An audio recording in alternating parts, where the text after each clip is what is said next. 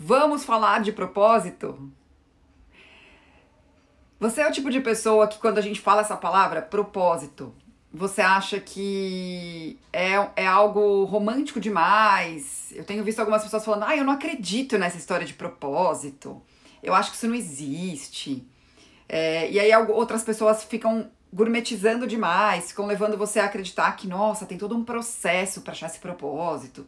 Eu também já vi por aí coisas do tipo, não, quando você encontra seu propósito, ele é imutável e é isso. A vida é isso. Então você, na verdade, você entra numa angústia porque você acha que a sua vida só vai existir de verdade quando você achar esse tal desse propósito. E aí, enquanto você não acha, você fica desesperada. E quando você acha que você encontrou, não é. E aí, isso vira uma mega de uma angústia. E aí, você não sabe muito bem o que é isso. Enfim. E por que eu pensei, por que eu tive essa ideia de falar sobre propósito, gente? É, primeiro porque eu não sei se você sabe, não sei há quanto tempo você me acompanha, o nome do meu método é Estilo com Propósito. E ele foi batizado alguns anos atrás, quando não tinha essa gourmetização e até essa, eu, eu confesso que eu quase mudei o nome do meu método, porque começou a me dar uma certa preguiça. Aí eu falei, bom, eu não vou abrir mão de algo que eu acredito, só porque as pessoas banalizaram mais uma palavra, né? Eu não sei, me conta aqui também se você acha que isso tem acontecido. Que as palavras estão sendo usadas de uma forma tão errada, elas estão perdendo até o significado por isso, né? E uma outra curiosidade sobre mim, eu não sei se você sabe, eu sou a louca do dicionário. quando eu vejo uma palavra e quando eu aprendo uma palavra nova, eu corro pro dicionário para saber o que ela quer dizer eu vou atrás de, da origem dessa palavra, por que a gente usa a palavra daquela maneira. E com um propósito não poderia ser diferente. E eu gosto de usar uma, até uma, um exemplo bem banal, é disso que a gente vai falar hoje, sobre banalidade, sobre o seu propósito é algo tão concreto que porque para ele ser real, ele precisa ser banal, ele precisa fazer parte da sua vida. E é aí que acontece o erro. Então assim, vamos lá que você pode estar cometendo, de achar que o propósito é algo extraordinário. E aí, no fim das contas, você acaba nunca chegando nesse tal desse propósito, de tanto que você espera dele. Então, vou falar de alguns conceitos aqui super legais para acalmar seu coração nessa segunda-feira. Então, vamos lá. Na verdade, é, eu queria propor um raciocínio para você, na, na verdade, um exercício que é o seguinte: e se fosse estilo de propósito? Né? E se fosse estilo pensado de propósito para sua vida, pensado para funcionar para sua vida e não estilo com propósito. Porque quando eu penso no estilo com propósito, me vem estilo com porquê, que vem uma pergunta: por que você faz o que você faz? Por que você escolhe o que você escolhe? Mas também vem uma questão da consciência, o estilo de propósito. O estilo que, que a gente pensa para nossa vida concreta, para nossa vida real e não para uma vida de, de inércia. Vou explicar melhor essa história. O que, que eu percebi ao longo dos anos pensando nessa história do propósito? E na moda, né, no estilo com propósito, que a maior parte das pessoas não consegue encontrar o tal estilo pessoal simplesmente porque nunca pensaram sobre isso aplicado à vida delas. Eu acabei de colocar um post falando sobre isso. Que inspiração não é cópia. E as pessoas, na maioria das vezes, acham que estilo pessoal é sobre você conseguir copiar tanto um tal de um estilo universal que você define o seu próprio estilo com um nome que existe por aí. E quando eu pensei no estilo com propósito, eu pensei em todas essas formas, né? No estilo de propósito, no estilo com porquê, no estilo que faz você sair da inércia da moda, de você só se vestir porque você precisa mas ao mesmo tempo não virar escrava desse assunto. Me conta se ficou claro esse raciocínio para você. Porque a nossa vida hoje ela é tão corrida, tão corrida, a gente recebe tanta informação, tanta informação, que a gente vive no automático. E aí, essa história de não poder sair pelada por aí, que eu repito aqui que é contra a lei, você acaba fazendo da forma que dá, ou, ah, é isso mesmo, ou da forma como querem e exigem que você faça. Que aí você, para encontrar seu estilo pessoal, precisa caber em sete estilos universais. Então, estilo com propósito foi pensado para resolver essa questão, para você encontrar de verdade o seu estilo pessoal, sem precisar caber em fórmulas mágicas, em sete estilos que muitas vezes não representam muitas de vocês, né? Aí por isso você acha que você não tem estilo, mas também para te tirar de uma inércia onde você só se veste como esperam que você se vista, ou você nem pensou nisso, você só pôs uma roupa e saiu, porque você tem coisa mais importante para pensar. E aí isso vira uma inércia tão grande que você não sabe exatamente se aquilo que está fazendo é o que você deveria estar tá fazendo, sabe? Então, por isso estilo com propósito e por que não estilo de propósito. Mas voltei um pouquinho para contar para vocês a história do estilo com propósito. Se ele não faz parte da vida, se o propósito não faz parte da vida, ele não faz sentido. Porque é algo tão distante, tão distante, que você não consegue colocar em prática no seu dia a dia. Então, no fim das contas, acaba não sendo o propósito, acaba sendo uma abstração, acaba sendo, sei lá, um sonho distante, acaba sendo algo que você acha que faz sentido para sua vida. Então, ontem eu me deparei com uma publicação aqui na internet no, sobre uma reflexão sobre o, o, filme Forrest Gump. Eu vou contar duas histórias legais para vocês entenderem essa questão do propósito de uma forma muito incrível. A primeira história que eu vou contar é do Forrest Gump e a segunda história que eu vou contar é sobre Ruth.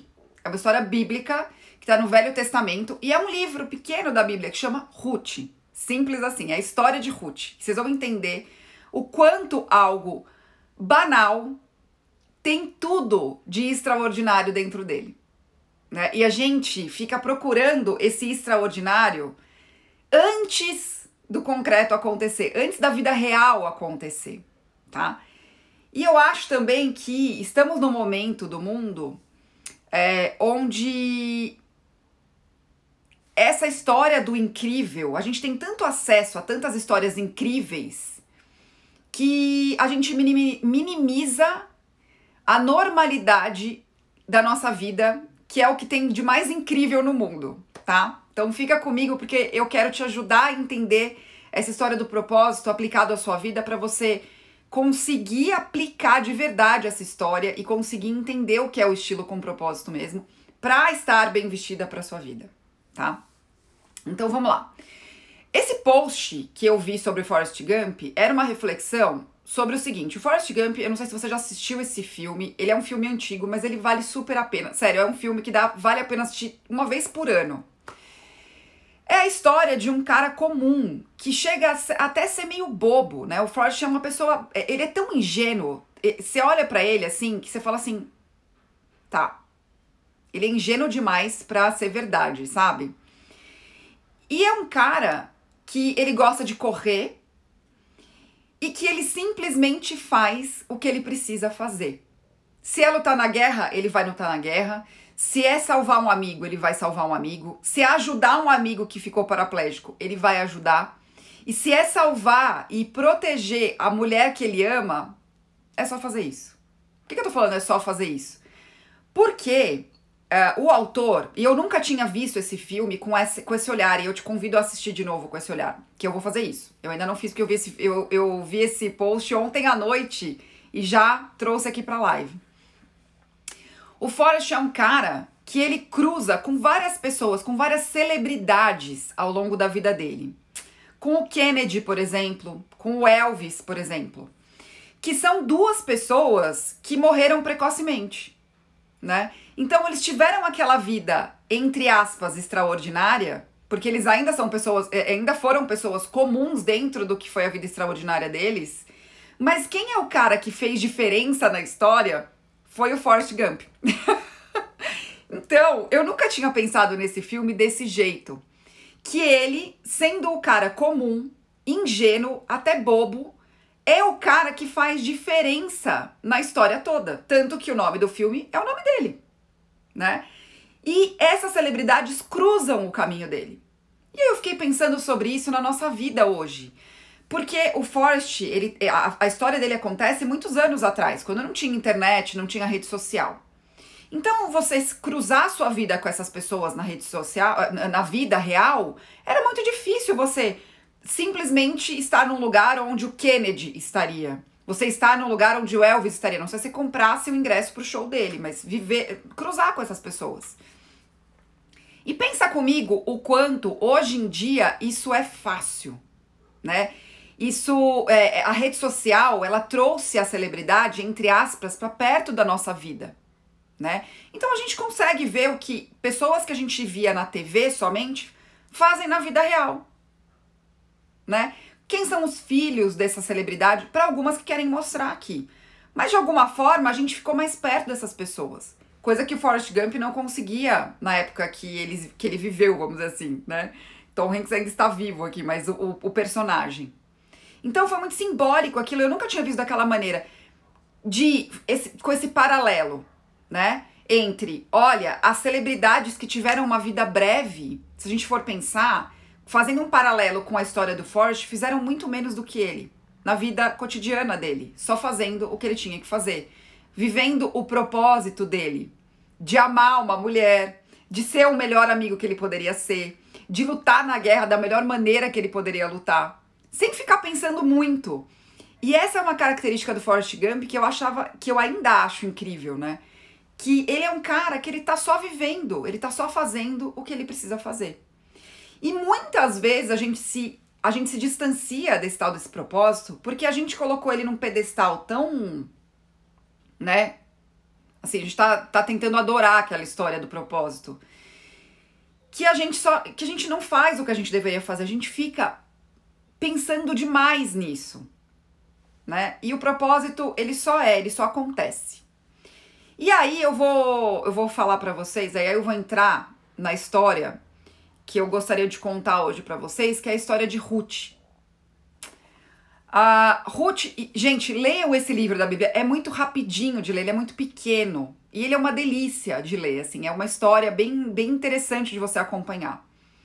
E eu quero trazer algumas características desse livro de Ruth para nossa vida cotidiana, porque alguns livros da Bíblia, para mim, eles têm a intenção de mostrar pra gente o quanto o ser humano ainda é o mesmo, apesar das tecnologias todas. Nós ainda somos os mesmos. Nosso cérebro funciona igual, as nossas dores continuam as mesmas, os nossos anseios, os nossos medos. E Ruth é uma personagem muito, muito interessante de ser estudada, por quê? É, a Ruth, ela surgiu na história da Bíblia porque te, teve uma família juda, é, uma, uma, família hebraica, né, uma família israelense, vamos dizer assim, né, que precisou sair de Belém porque Belém estava passando, Israel como todo estava passando um momento de fome. E aí, uma família, a família de Miriam, precisou ir para uma cidade vizinha, que não era uma cidade com a mesma religião, era uma cidade de, de inimigos de Israel, né? Que era Moab, que eram os moabitas moravam naquela cidade, por conta da fome, né? Então, essa família precisou sair do seu da, da sua casa para ir buscar comida, emprego em outro lugar. E aí eles fizeram, eles uh, fizeram essa mudança. Então essa família foi para essa cidade e aí chegando lá, o pai da, da família faleceu. E os dois filhos de Miriam acabaram casando com mulheres moabitas, que era de outra cultura, de outra religião. É, eu acho interessante que no livro conta essa peculiaridade, né? Que a, a família de Miriam era uma família temente a Deus. É, e a família de, e Ruth não era, Ruth era moabita. Uh, os moabitas eles tinham outra religião, eles adoravam outros deuses. E aí Ruth quando casou com o filho de Miriam, não só a Ruth, teve a órfã também, que casou com outro filho, Miriam tinha dois filhos. É, ela entrou naquela família. Só que aconteceu, a tragédia se estendeu. Família de Noemi. É, o que aconteceu com essa família? Ela simplesmente perdeu os outros dois filhos dela. Os, dois, os outros dois filhos morreram, tá? E aí, ela mudou o nome, é verdade. Mudou para Mara, porque ela simplesmente. É, é, é, é muito legal que a Bíblia também traz os significados dos nomes, né? Então ela mudou de nome. Noemi, tô falando Miriam, Noemi mudou de nome para Mara, por conta dessa desgraça que aconteceu na família dela. E quando os dois filhos morreram, o que que acontece? Tinha, é, é, a, a, ela vira pras, pras, pras noras dela, órfã e Ruth, e fala assim: Olha, vocês podem ficar aqui, eu vou voltar pra minha terra natal porque não tenho mais o que fazer aqui, pela desgraça que aconteceu na minha vida. Eu perdi os meus filhos, perdi o meu marido, e eu não tenho mais como ser amparada aqui, eu vou voltar para o meu lugar, eu vou voltar para Belém. E quando a gente fala isso agora, parece muito fácil, né? Porque você pega o seu carro e vai, ou você pega um ônibus e vai, você pega um avião e vai. Na época, eles tinham que, elas tinham que voltar a pé, de camelo, de, de burrinho. Então, a gente não entende o tamanho que é essa história de Noemi e Ruth, de Noemi que quis voltar para a terra dela, né? E aí o que acontece? Ela fala pra órfã e pra, e pra, pra Ruth: olha, vocês podem ficar aqui, vocês não precisam ir comigo. Porque vocês são moabitas, vocês não são hebre é, é, hebreias, então podem ficar aqui. E elas falam, e, a, e aí a órfã fala: ah, tá bom, eu vou ficar aqui mesmo. E a Ruth fala: não, não, eu fiz uma escolha, eu casei com o seu filho, eu sou agora sua filha, entre aspas. O seu Deus é o meu Deus, eu me converti à sua religião, então o que você fizer, eu vou. Onde você for, eu vou também. E olha que coisa incrível. Ela aceitou, na minha opinião, o propósito dela. Vocês vão entender por quê. Então, Ruth pega e volta com Noemi para Belém. E aí, chegando lá, é, elas têm um desafio, porque existiam uh, leis ali, né, escritas nos primeiros livros da Bíblia, e tem essas regras bem certinhas lá, né? É, que quando uma existia um um forasteiro, né, que a gente chama, eu até coloquei uma mensagem aqui ontem sobre isso, sobre refugiados, quando tinha uma pessoa desamparada, e nesse caso era uma viúva ou um órfão, existia na lei os resgatadores dessas pessoas, que não deixariam essas pessoas desamparadas.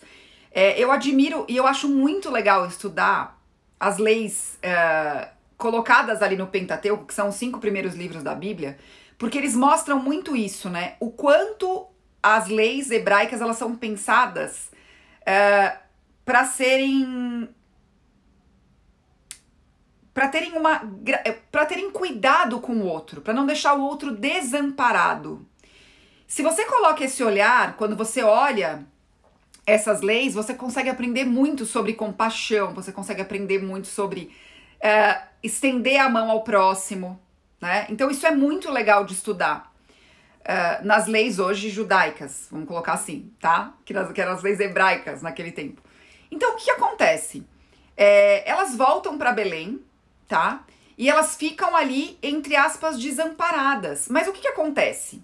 A Ruth vai cuidar dessa sogra, né? Que ela se colocou para ajudar. Falou: não, é, eu sou da sua família agora, o seu Deus é o meu Deus, certo?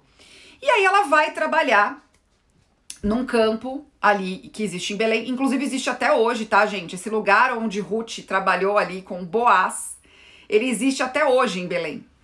E aí a Ruth foi fazer o trabalho para levar comida para casa, para cuidar da sogra dela que ela se dispôs. Elas viajaram, voltaram para Belém, encararam a viagem juntas. E aí, nesse campo de trigo, ela encontra. Ela, ela é, é, As pessoas reparam nela, né? Porque ela era uma pessoa trabalhadora, era uma pessoa que mostrava essa bondade. E ela chama a atenção dos trabalhadores, ela chama a atenção do dono daquele campo, que era Boaz. E aí, quando ela chega em casa para contar para a sogra dela, falar: Olha, eu trouxe aqui a comida, que legal. Ela fica super feliz, a sogra dela fala: Meu Deus do céu, olha, que, que é, é o nosso resgatador, que tem a ver com essa lei que eu falei. E aí a história se desenrola mostrando isso, o quanto Ruth cuidou dessa sogra, que tinha até mudado de nome pela tristeza que, que caiu sobre a vida dela. E durante essa história que acontece, uh, e, e, e, o cuidado com é, os detalhes é tão incrível que existe até um, um segundo resgatador. Porque o que acontece? Existe essa lei, né? Então, quem deveria resgatar Ruth, na verdade, era um outro, um outro rapaz, que era da família uh, do marido dela, né, falecido.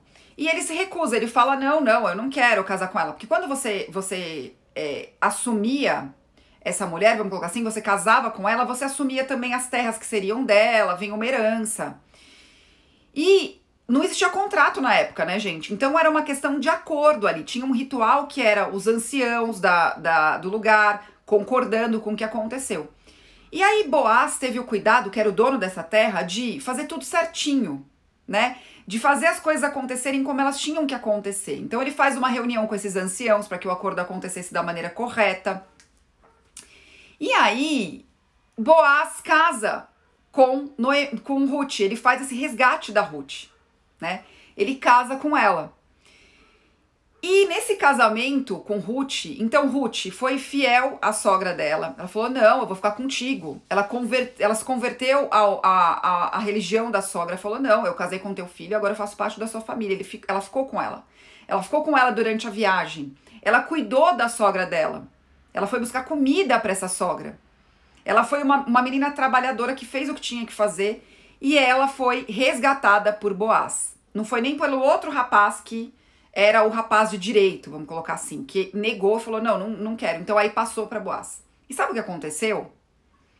Ela teve um filho de Boaz, porque olha, ela, ela não tinha tido filho uh, do filho de Ruth, de, de, do filho de Noemi. Então ela não tinha, né? E a sogra ainda era idosa.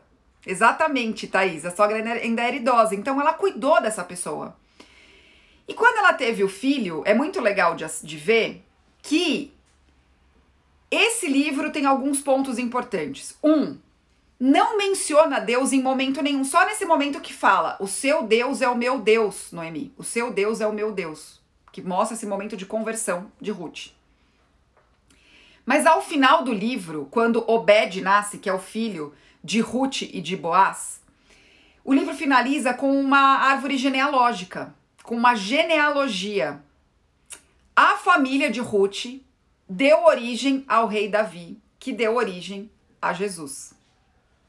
Então foi uma pessoa vivendo a vida dela cotidiana, que aceitou o propósito da vida dela com carinho, com amor, falou: "A minha missão é cuidar da minha sogra.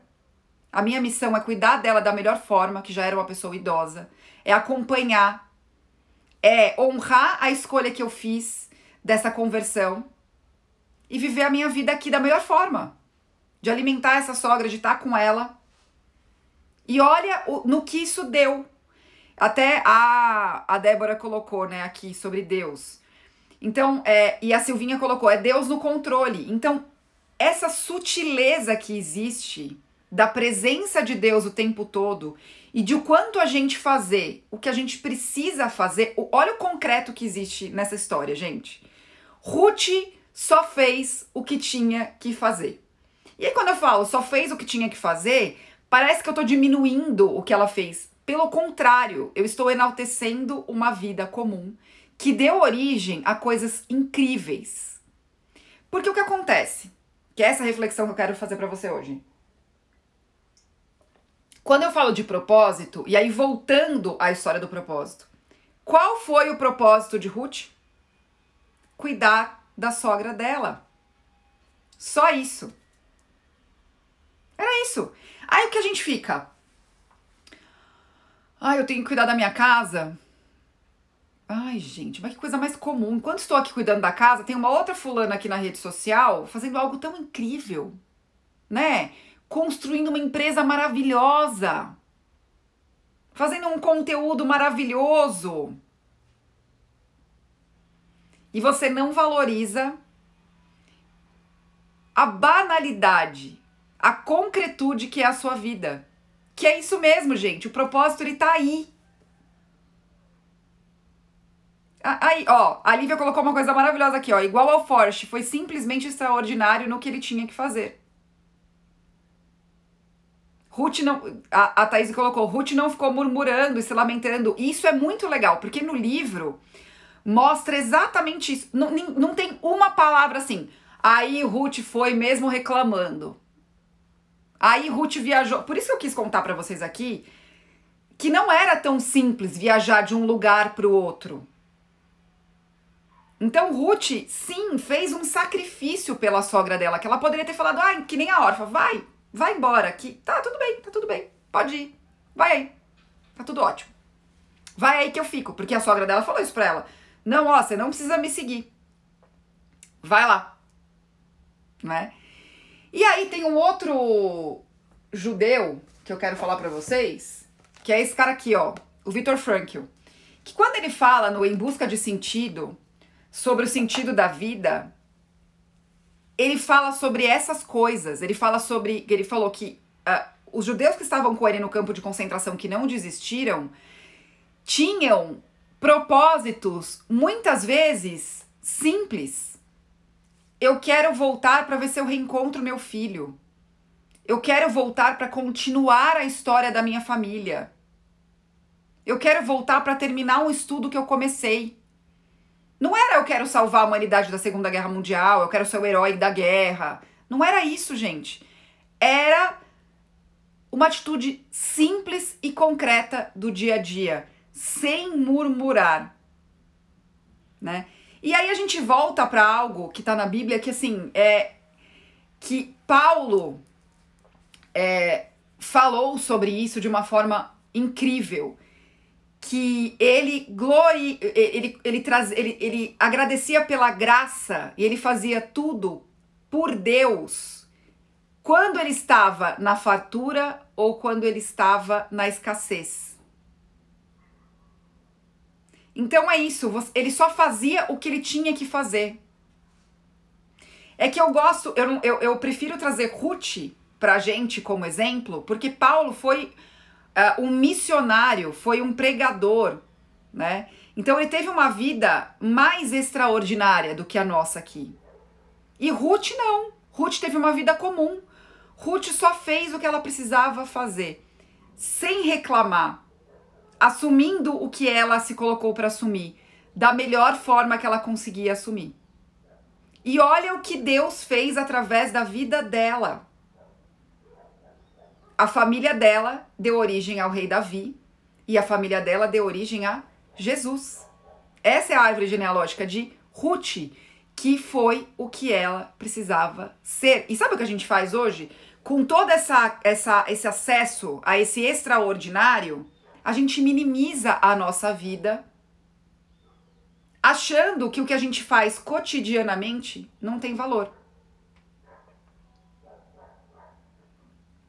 E até a, a, a Dani falou, né? A Bíblia é o livro mais atual que existe. É, no começo dessa live eu falei exatamente sobre isso, Dani. Que eu acho, acho não, eu tenho certeza que esses livros que, estão no meio da Bíblia, que a gente às vezes não dá valor, Ruth, Jó, por exemplo, é, a gente não, não consegue trazer para nossa vida porque a gente se perde de tanta informação que a gente tem. E é isso, a Bíblia é super atual porque ela fala da gente, ela fala das pessoas que estavam vivendo ali. Esther também, maravilhosa lembrança, Thaís. É esse que é o ponto. E aí a gente, a gente fica procurando extraordinário e a nossa vida extraordinária, ela já acontece aqui. O nosso propósito extraordinário já acontece aqui. Que é fazer o que precisamos fazer. E aí a gente foge disso. A gente foge disso, a gente fica achando problema onde não tem. E eu não sei se você sabe disso, noven, mais de 90%, como eu não lembro exatamente a vírgula, se é 98% ou se é 90%, dos problemas que a gente acha que tem, nunca acontecem. E eu acredito que tem muito a ver com essa história da Ruth. A Ruth não ficou pensando, mas e se acontecer alguma coisa no meio do caminho? Mas e se? O que, que vão falar de mim lá? Mas e se a gente não achar um resgatador? Mas e se? Ela fez o que ela tinha controle de ser feito. E aí, gente, é, eu, o David colocou aqui 99,9999999% dos problemas que a gente imagina não acontecem. E aí isso me faz lembrar de uma de uma pregação que eu assisti há muitos anos atrás. Muitos anos atrás. Eu não sei se você sabe, eu sou cristã desde dos 7 anos de idade, mas eu me converti aos 16 anos. E na minha época de adolescente, não tinha rede social, né? Então aí a gente assistia como? TV. Algumas TVs compravam algumas pregações de outros pastores, de, de pastores americanos, e tinha uma pastora. Tem uma pastora que eu ainda acompanho, que é a Joyce Meyer, e ela tem uma história maravilhosa, mas eu nunca esqueci uma pregação dela. Gente, eu acho que eu assisti essa pregação, eu tinha uns 17 anos. E ela falou uma coisa nessa pregação que tem muito a ver com isso que eu tô falando aqui, que é o seguinte: a gente adia a felicidade então a gente gourmetiza a propósito e a gente adia a felicidade do cotidiano, porque a gente gourmetiza a vida. Então a gente fica assim: quando acontecer isso, aí eu vou ser feliz. Quando acontecer aquilo, aí eu vou ser feliz. Quando acontecer aquilo outro, aí sim eu vou ser feliz. Por que, que eu tô falando isso? Porque eu preciso compartilhar com vocês uma equação maravilhosa, que é a equação da felicidade, que é o seguinte: felicidade é igual expectativa menos realidade. E para mim o propósito tem a ver com isso também, que é a expectativa menos a realidade. Então, quando a gente traz esse propósito, essa felicidade para o concreto da nossa vida, a gente entende que é isso aqui, gente. E aí essa paz no coração acontece, esse entendimento que você precisa o que você precisa fazer que está no seu controle se torna algo verdadeiramente importante e você faz com muito mais intenção, com muito mais propósito, de propósito. Que aí a gente volta para o raciocínio de onde eu comecei esse vídeo, essa live, tá? Então esse é o meu convite para você nessa segunda-feira. Desgourmetize a vida. Desgourmetize o propósito. Traga ele para o concreto. Pare um tempinho, reserve um tempinho dessa semana e faça algo que está sob seu controle. Leia o livro de Ruth e veja o quanto Deus estava ali naquele livro o tempo todo, mesmo sem ser mencionado de forma tão intencional, tá? Como a gente vê em outros livros da Bíblia. E o que ele fez na vida de Ruth e através da vida dela que fez o que precisava fazer. Ser a melhor nora que ela poderia para a sogra dela. Certo? Porque muitas vezes, gente, o que a gente está fazendo hoje, a gente pode nem ver, que eu achei isso o mais maravilhoso. A gente pode, pode ser que a gente não veja aqui o que a gente está deixando.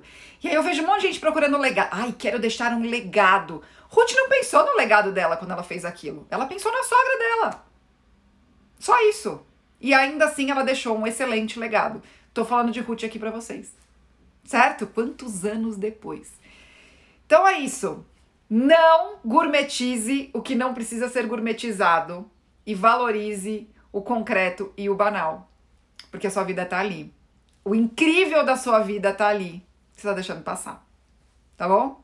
Inclusive se vestir bem para sua vida, que é algo tão banal que pode fazer tanta diferença para você. Então é isso. Live de segunda-feira aqui, trarei sempre reflexões para vocês nas segunda, às segundas-feiras. É, geralmente reflexões, se não, acho que todas reflexões, trarei histórias bíblicas é, para vocês conseguirem colocar na vida de vocês de uma forma concreta, porque eu concordo com o que a Dani colocou aqui. A Bíblia é sim o livro mais atual que existe. É a gente que acha que não, tá bom? É isso, boa segunda, até a próxima. Se você está assistindo essa reprise, bom dia. até a nossa próxima Emergência 91 com a Vivi. Até amanhã.